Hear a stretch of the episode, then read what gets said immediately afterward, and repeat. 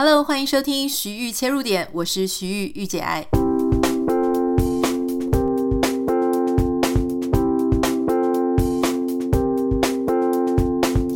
Hello，今天很开心哦，大家收听我们的节目，我们要讨论一个非常有趣的话题。今天的话题跟健康有关系。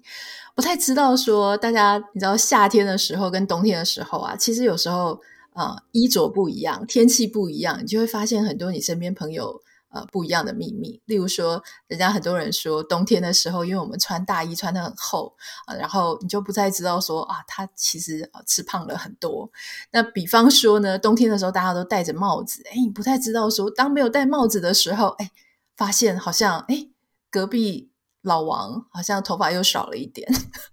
今天我们要聊的就是关于，其实很多人啊会遇到这样子的问题，不是只是隔壁老王，包含英国的威廉王子，其实都有同样的烦恼哈。如果你还记得的话，威廉王子他在比较年轻的时候，他头发还很茂盛的时候，是非常非常帅，好多女生心中的白马王子哈。所以今天我们要跟大家聊的就是关于头发生发落发的问题。其实很多人都在跟我就是。问啊，其实呃，很多网友就会问我说：“诶，我们常常在讨论一些脸部的保养品啊，然后身体健康的营养饮食啊。可是曾经就有一个男的网友跟我讲说，因为他是头发啊，就是落发很严重，所以他真的很没有自信，也不太敢去追他喜欢的女生。其实我想要告诉他，分享一件事情，就是我自己的妈妈哈，今我妈妈也是我们 podcast 的听众。”我一直也很想帮他做一期节目，是关于他的啊，就是关于我们的落发的问题。因为我妈妈她是早期，她可能有一些身体的压力啦，哈，或者吃了一些药物，所以导致她落发非常严重。那这个落发非常严重的问题，我在旁边我观察得出来，就是影响了她的一生的发展。因为她很没有自信，所以她就会。不太敢去争取他想要的东西。那常常别人只要讲到他的头发，他就会觉得哦，你一定是觉得我很丑，你一定是觉得，我怎么样怎么样。所以我在旁边看着，我就觉得非常的心疼。难道都已经到了二零二二年，我们的问题难道还是没有办法解决吗？哦，所以今天很开心邀请到一位专家哦，这个陈玉聪医生。那我们先来欢迎他。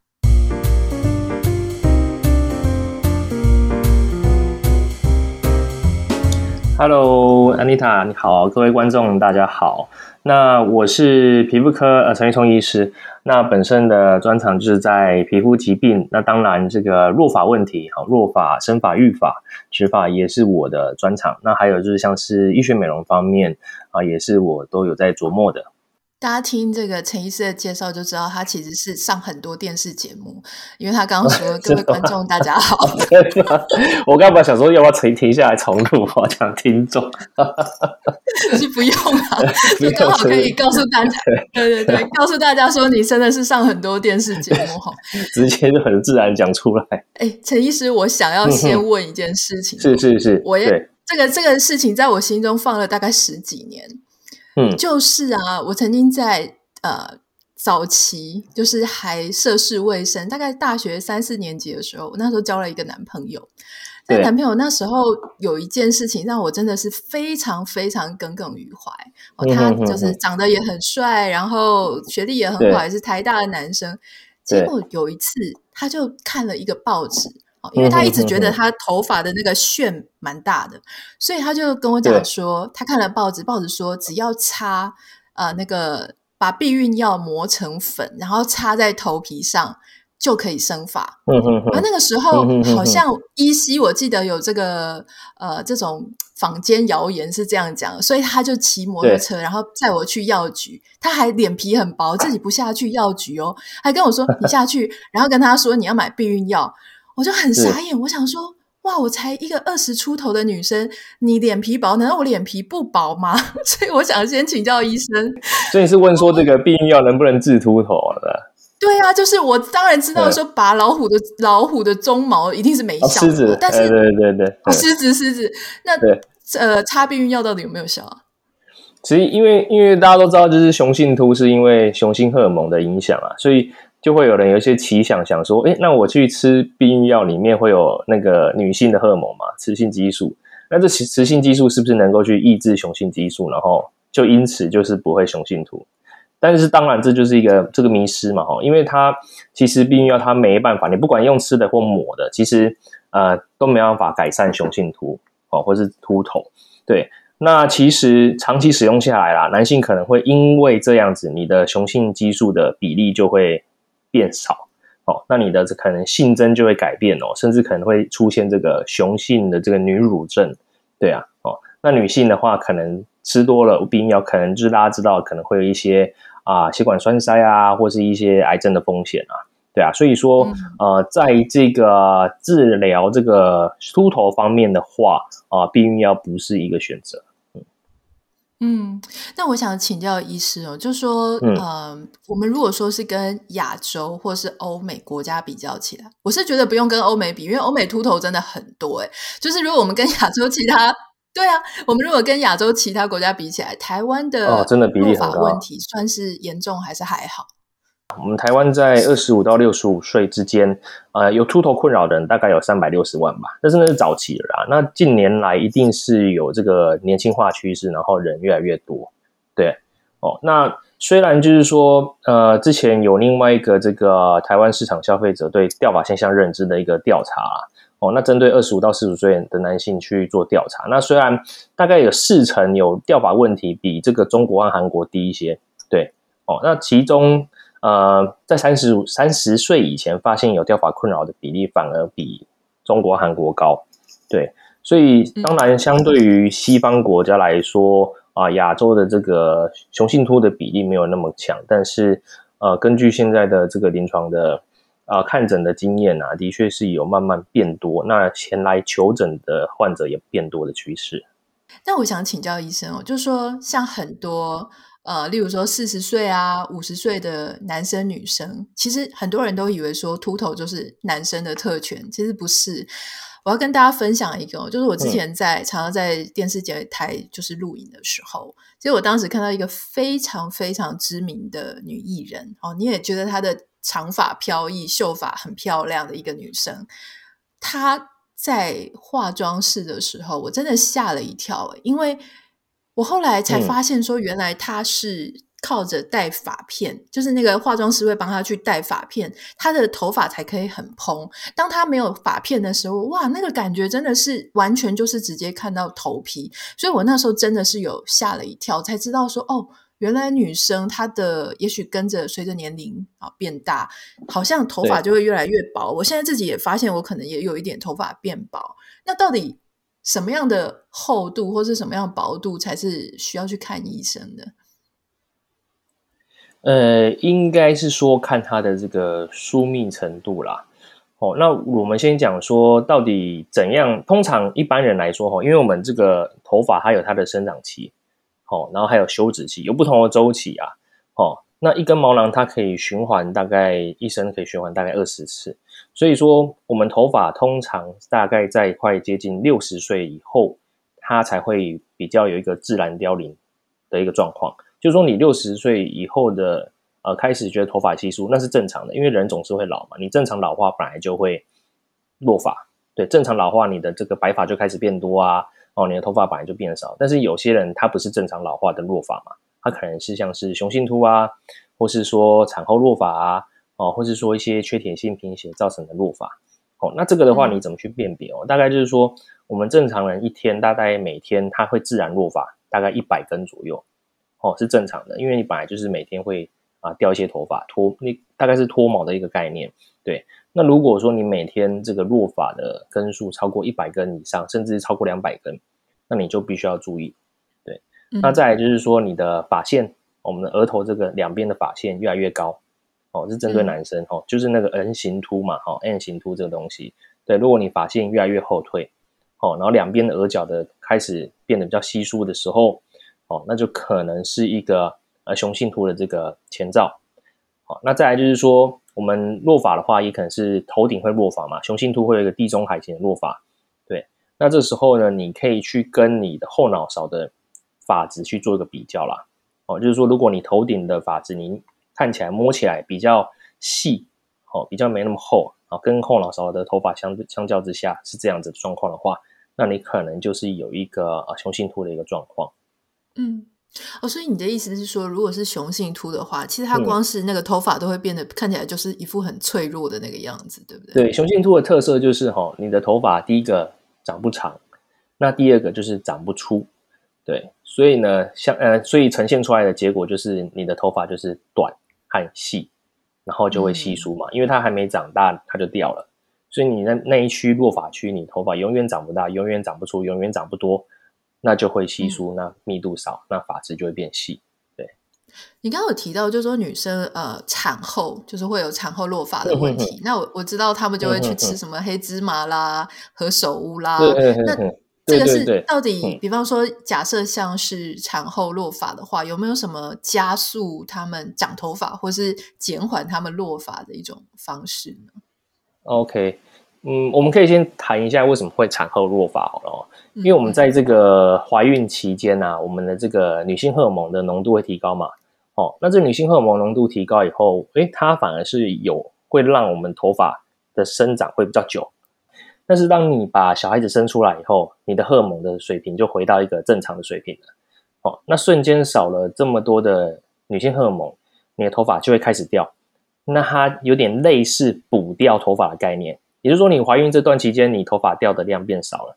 哦，那你怀孕完、生完小孩以后呢？你之前原本就该掉的头发，你就开始要把它补掉。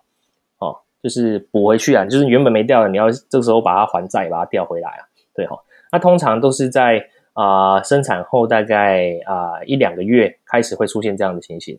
对，那如果说啊、呃、你什么都不做的话，诶，它也会慢慢恢复回来。哦，通常大部分人恢复回来，大概在产后啊、呃、六个月到一年期间会慢慢恢复。哦，当然有些人可能会啊拖比较久。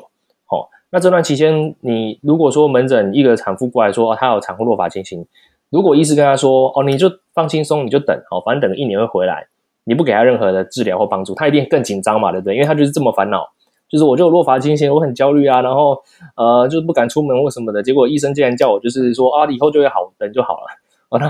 那那个产妇应该一定会更焦虑哦，所以针对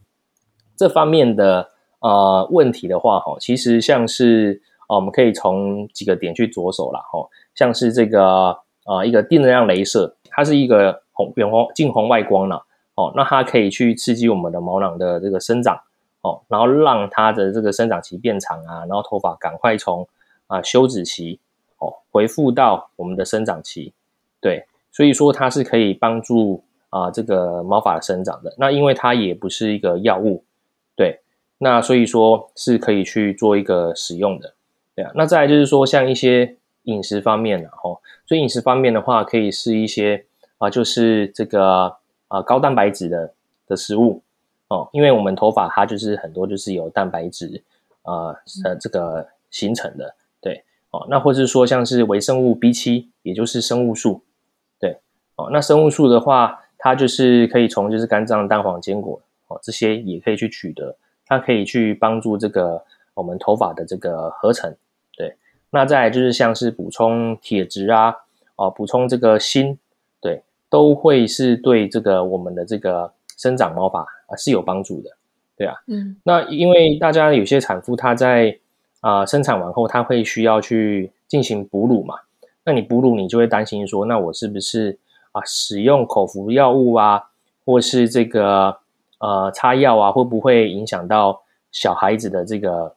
这个哺乳的时候会吃到嘛？对哦，所以这方面的话，很多家长都会有一些担忧，因此都会哦，我都会比较是建议他们就是直接啊使用这个生发帽，改善这个落发的治疗啦。对啊，嗯，哦，可能他们会比较担心一点。对，哦，那有一个像落剑。落剑的话，它的它去对于哺乳的妈妈是其实是可以啊，算是可以安心使用的。对，哺乳的妈妈是可以使用的，嗯、但是可能还是有些啊妈妈会担心。对，所以就像我刚刚讲，最后还是可能会建议他们使用这个低能量镭射生法去做治疗。嗯。嗯嗯，你刚刚有提到，就说生发帽，嗯、这个是我之前其实不太知道，因为你知道，我就听了一大堆偏方，哦、什么擦什么避孕药啊，然后吃这个吃那个。可是因为我也有听说，其实你吃营养补充品，或是比方说吃铁啊、维生素啊什么的。我听过一种说法是说，它进到你的身体里，你的身体还是会按照身体的 priority 去把这些东西吸收掉。所以真的轮到你的头皮或者什么的时候，说不定。剩下的量已经不是很多了，所以呃，你刚刚有提到一个生发帽，这个是新的东西吗？新的技术吗？还是说这个是怎样？是像安全帽的东西吗？哦、呃，它是比较最近很多这个医疗证据哈，临床研究证实说它对这个落发是有这个改善的。对，它就像它名字一样，就是一个帽子哈，然后可能有有些是像安全帽这样。对，那它。打出来的它这个镭射的光，它是属于一种低能量，就是说照在你头皮上，其实你不太有什么感觉，哎，跟我们想象的那个那个镭射光束枪啊什么那不一样的东西哦，因为它打在头皮上，它不会有什么感觉了哦，所以叫低能量。那它就是可以刺激我们的这个去毛发去去做生长，对哦，嗯，所以说呃，像一些饮食的话，你刚刚讲的是没错的啦，因为我们吃东西吃下去以后，你要被消化。那我们血液循环其实是走在我们的全身嘛，也我们不可能说我今天吃啊、呃、这个铁质这个铁剂，我就要指定它一定只能输送到我的头发，不可能，对哦，所以你这个食食物的方面只是去增加我们有这个本钱去帮助头发去生长，对，但是实际上如果你要呃比较直接明确有疗效的话啊，这个生发帽是蛮好的一个选择。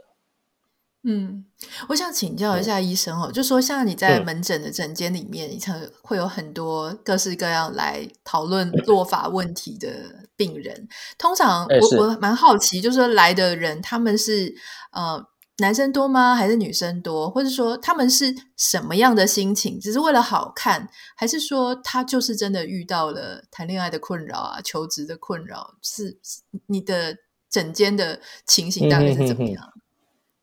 嗯通常是落发哈，通常来求诊的患者通常是女生比较多啦哦，因为女生本来就是相较于男生，他们会比较 care 这个法子嘛，因为可能要护发啊，哦要洗发啊等等，所以会甚至女生哦甚至是染发等等，所以女生在这个发量发质的这个注重，呃，相对来说是比较啊、呃、敏感一点的啦，对，所以通常可能稍微一点发质变比较稀啊，或是稍微一点的头发变比较稀疏。那女性患者就会就会来求诊，对啊。但是最近，因为我们在呃，我们皮肤科在针对这个雄性秃方面的这些一些知识的一些推广，我们应该呼吁患者们要提早治疗，效果才会好。所以近期来，其实男生哦，男生的这个求诊的者的比例也变蛮高的哦。那当然也可能跟男生最近也开始啊比较爱美哦，注重自己的外貌形象有关啦。对啊，因为你你刚刚有讲到嘛，就是说如果今天啊、呃，头发落发严重，可能也会影响到他的这个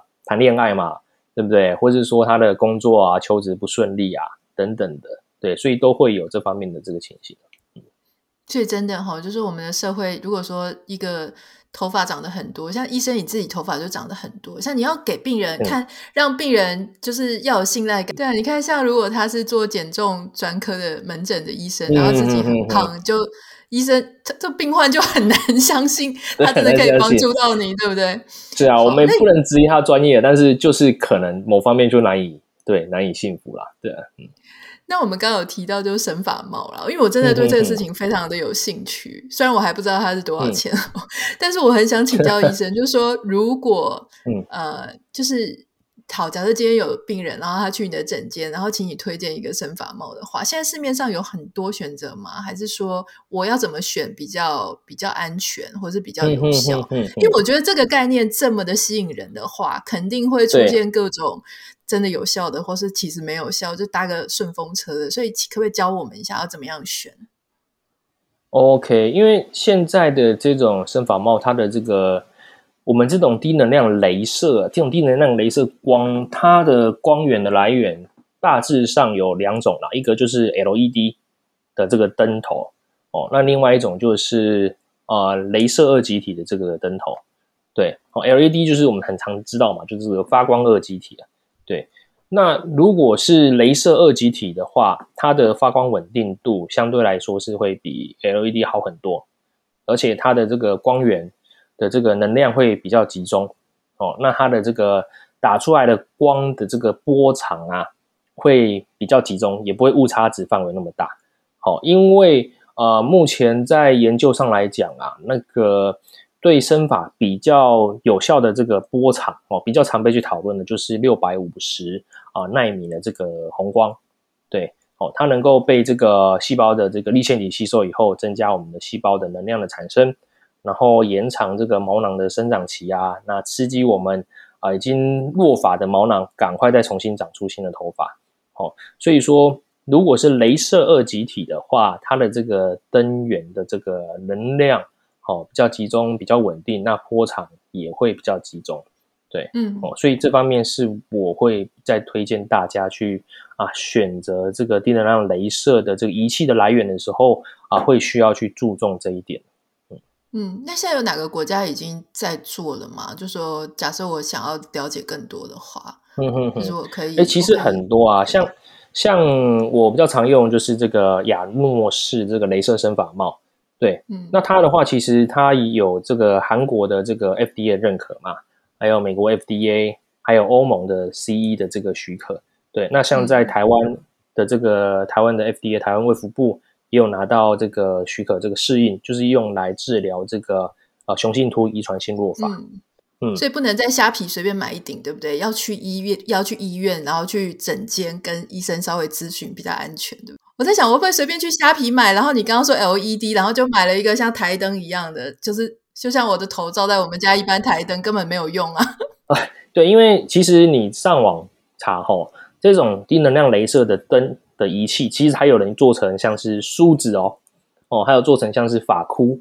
哈、哦。对的形式的，那这种的它的这个灯源的能量肯定就会比较低嘛。那再来就是说它的灯源到底是不是使用镭射二极体，这也是一个你去可以去怀疑的一个点啊。哦，所以说呃你要在使用这个之前，我建议哈还是非常强烈建议你还是要先到医院诊所去跟医师咨询。好，那跟医师咨询你的状况以后呢，那询问医师他可以推荐的这个生发帽的这个品牌。哦，这样才是比较安全。那对于你的治疗也会有一个品质的保障，对啊。那像我刚刚讲的那个杨诺斯，它这个雷射生发帽的话，它其实在很多的台湾很多医院和诊所都有在推广使用。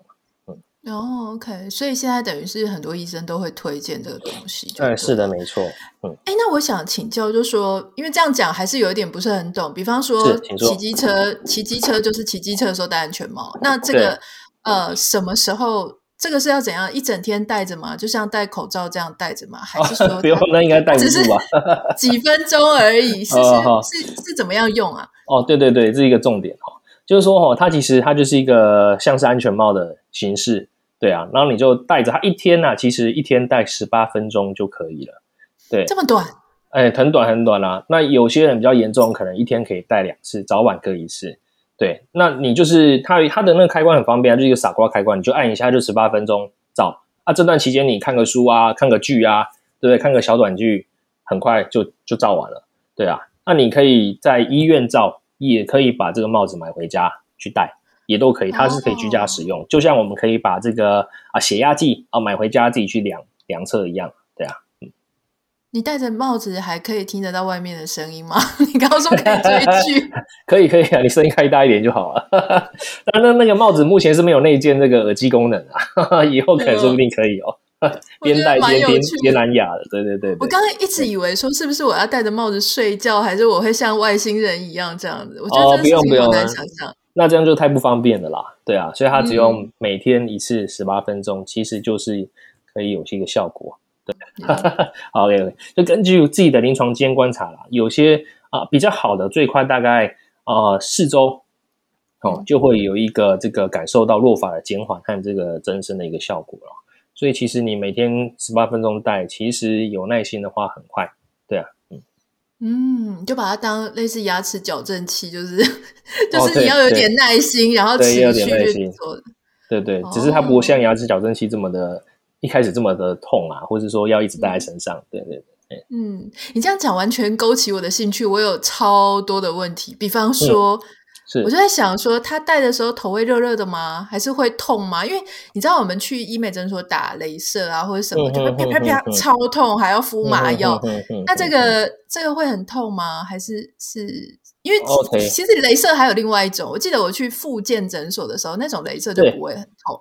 哦，对对，你讲，其实我们这个低能量镭射跟那个附件那种镭射是是类似的，它们都是一种低能量镭射。对，嗯，只是它们的波长，光的波长。稍微有点差异而已啦，对，所以其实如果你有那个经验，你就知道嘛，那个附件照的那个镭射，其实照的是没什么感觉的，对啊，嗯，那那这个生发帽它也一样是道理，就是说它照在头皮上啊，基本上是不会有什么啊不适感，对，啊，当然因为啊照着这个低能量镭射，它另外一个特点是它会刺激这个血液循环嘛，哦，那你刺激血液循环，那个血液循环变多，那你就会有稍微一点温热感，对。那除了除了这个以外呢，其实啊、使用者在使用上是没有什么特别的感觉啦。那当然就是说，虽然说它低能量镭射啊照的时候不太有什么感觉，但是也不会因为这样就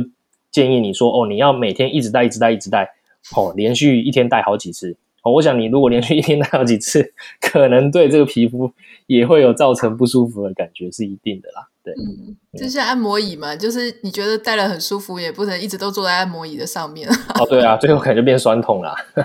是啊，对啊。哎，那我还想请问，我这个问题很多哈，我还想请问，就是说，呃，是所有的人戴都有效吗？因为我还是蛮怀疑的，就是说，是不是有些人已经。病入膏肓了，没救了。你知道，其实你刚刚提到说很多男生都不去整间，我自己觉得啦，可能是很多男生都被教育说落发就是遗传性，就是雄性秃，就是一个不治之症，就是你家 DNA 的问题。所以很多男生他遇到这个问题就认命了，你知道吗？他就他就想要算了，就是男生就是要赚钱，不要去在意自己的。头顶到底好不好看，所以他就不去求不去求助了哈。所以我，我我是好奇说，是所有的人都有用吗？还是说我一定要把握什么黄金时间？还是说哪一种型的秃头是比较好用的？嗯、哼哼我们这个问题哈，大概可以分几个去讲啊。第一个就是说，只要你的毛囊还有存活还在的话，哎，那它就有机会借由这个。镭射，低能量镭射去重新的刺激活化它，哦，这是一个。那再来就是说，你的落发越初期，治疗效果一定是越好。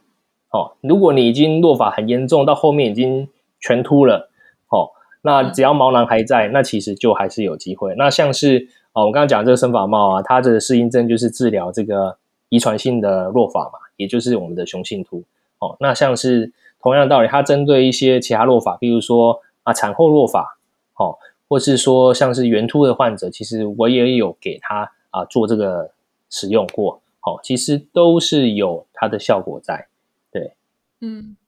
那这个毛囊死掉跟没死，嗯、它是以人的年龄做区分吗？还是说，比方说有没有说四五十岁以后大概毛囊都死光了？还是说，还是说不是跟、嗯、跟年龄没关系？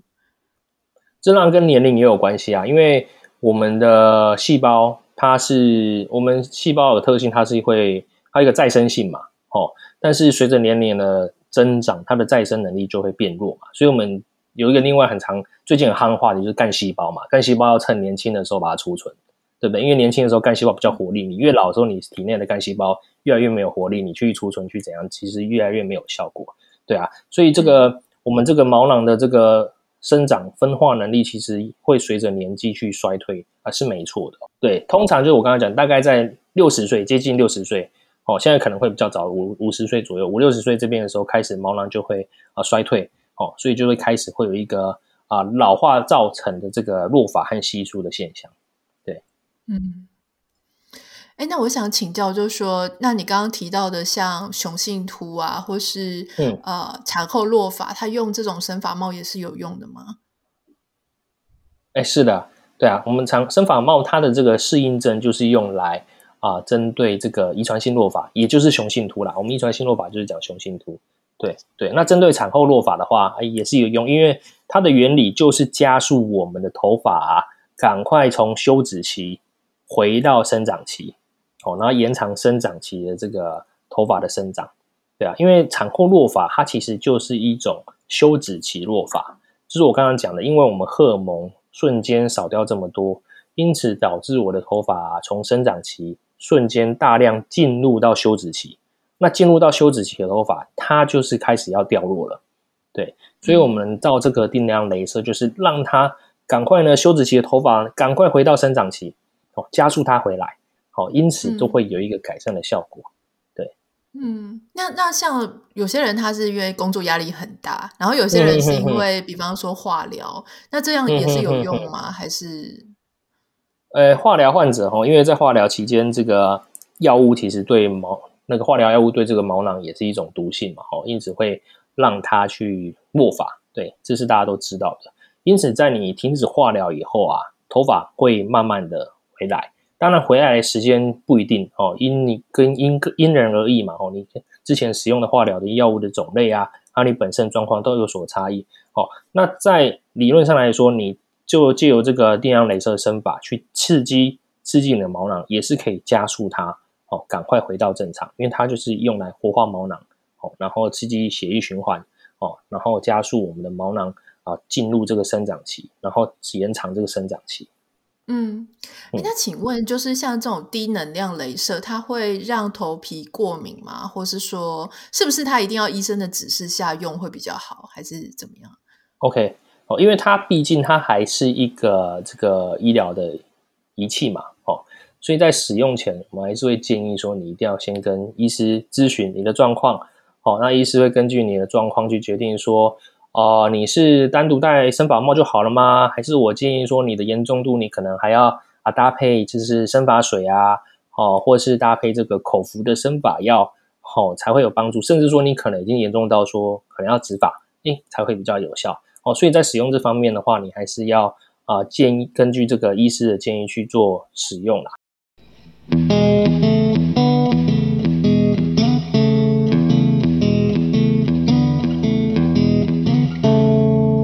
哎，那我想问一下，医生方便透露这个价钱吗？还是说要去医院的诊所直接跟你们问？我觉得在节目上聊这种价钱好像太敏感了，还是你待会私下来跟我讲好了。好，所以有一些啊、呃，你会建议，就是说第一个，大家当然要去啊、呃、门诊去看说你的落发的原因，然后医生会给你除了就是有各式各样的处理方式，那生发帽只是其中一种。那如果说好，假设今天你建议他吃药，再加上这个物理治疗，就是像生发帽这样子的话，对。那他是要可以留在医院治疗，也可以买回家。那是有没有什么，例如像骑脚踏车可以共乘啊？那这个可以共用吗？共用哦，其实共用就是牵扯到卫生的问题嘛，对不对？嗯、但是可以租吗？比方说跟你们租一下，就是租回去用两个礼拜。可以可以可以，院所是有提供这个租借的服务的。对，那一个我们刚刚讲到，一个是你可以在院所去带嘛。那你在院所带的时候，我们就会戴一个那个布织布的那个帽子，哦，有点那个像是那个那个法帽那种感觉，哦，它就是做个阻隔嘛，因为强调卫生嘛，对啊，所以就是戴着那个再去照光，那你就不必担心说，哎呀，你会沾到这别人之前的使用帽子的这个一些脏污嘛。哦啊，如果说你要买回家。我们也有很多人是这样，就是买买一顶回家，然后全家四口一起戴，哦，是自己自己老婆还有爸爸妈妈一起戴，那他们 OK 那就 OK 啊，因为它就是一个帽子而已，对啊，你要全家一起使用也是 OK 的，对。我发现这可以做生意，比方说我买一顶回来，然后我就在我们社区那个 社区社团上面说租一次五块钱还是十块钱美金这样，呃，可以可以私下就好，不要被卫福部知道就好。好好好，请大家不要告诉他们。我们今天聊很多我觉得非常有趣的话题。最后，我想要请教医生，你身上，你不是你身上，就你诊所有没有成功的案例，鼓励大家一下？因为我我其实真的是觉得落法的问题哈，不不是发生在你身上，你都不会觉得很痛苦。这个就是只有发生在真正他身上的人，他那种。想要假装不在意，可是其里其实心里很在意，影响所有生活的各个方面。这个影响可能是我们很难想象的。那你有没有曾经看过有一些人，他最后成功了，他毛发又长出来，然后比较开心的这种个案呢？哎，这个一定是有遇过啊，因为我们在做这个生发育发疗程，一定都会遇到这个成功的案例嘛，通常都也是多数啦。对啊，那譬如说像呃讲故事的话，就是这些，哎，工程有工程师啊，就是工程师，我们应该知道工程师就是很忙，他没时间打扮自己哦，有些是这样子。那他又因为可能熬夜压力大，所以落发雄性秃就变得比较比较严重，比较明显嘛。对啊，那就是会，他就来这个求诊嘛，哦，他希望就是能够帮助他形象变得比较啊、比较好哦，因为他工程师薪资很高，他有钱，但是他可能交女朋友交不太到哦，他就是对自己不太有不太有信心哦，他可能对自己不太有信心，对，所以我们就帮助他哦，让他就是在头发方面呢，哎，长回来。好、哦，你知道，其实我之前啊，女生很奇怪，二十九、三十岁的时候，就会一直被问一个无聊的问题，嗯、就是说。结婚吗？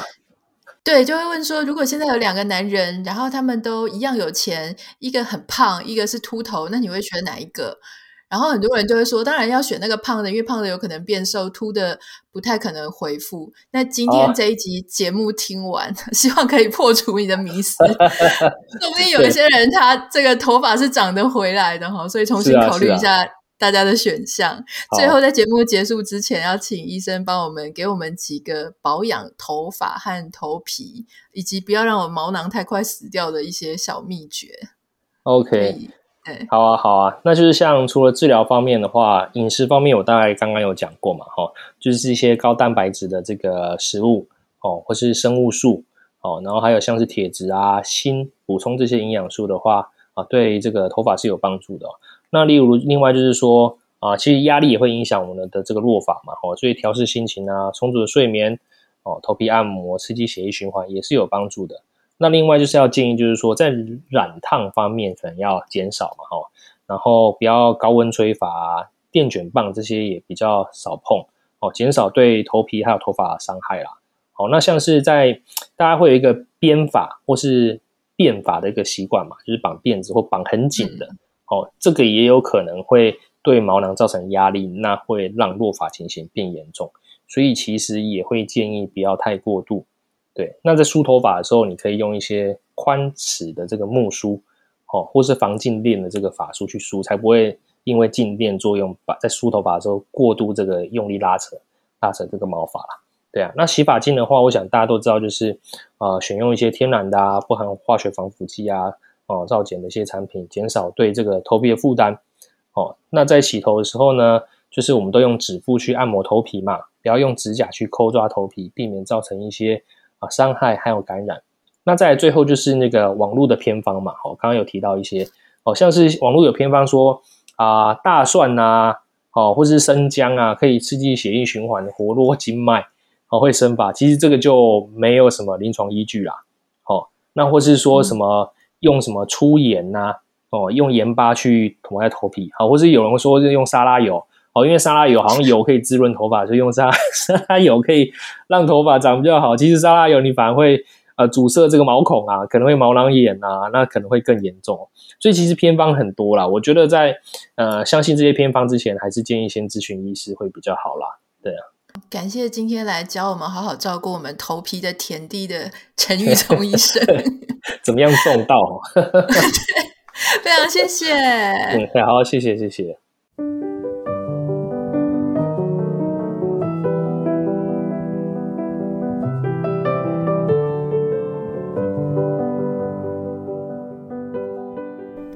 在今天的节目当中，我们很开心有专家来跟我们分享，呃，关于医疗，关于现在新科技，还有很多很多很多人默默在烦恼的事情。为什么要做这一集呢？其实最重要的原因是因为我觉得很多在健康上面的讯息，哈，我们常常在谈健康，健康它不只是功能型的。更重要的是，像这种外显型的健康问题，哈，也许你会觉得说啊，脸皮的事情啊，漂不漂亮的事情啊，一点都不重要。错了，其实外观的事情也很重要，因为外观让你有没有自信，很可能就会影响到各种层面，不管是你的心情、你的求职、你的人生，还有各种你为自己的设限，或是你觉得不用设限的那样的可能性。所以很希望今天在你听完这期节目当中，诶，你找到了一些属于你自己适合的方法，或是一些新的方法，你觉得可以去尝试的。那欢迎你呢，如果你想要知道更多的话，可以点开今天的节目简介栏，会有我们今天提到的一些啊、呃、新科技的相关资讯。那如果你有任何想要跟我分享的，例如说是健康的烦恼啦，或是说一些生活当中的困扰啊，你希望我们可以找到专家来为你解答，或是诶。找找有没有新的方式啊，或是一些新的寻求一些新的协助，但也都可以来跟我分享。我们会把这些尽量去找到专家，在我们节目当中回答给大家知道。那我的 Instagram 账号是 Anita 点 Writer A N A T A 点 W R I T E R，麻烦大家帮我们在 Apple Podcast 上面跟 Spotify 上面按下五颗星，感谢你。我们下次再见，拜拜。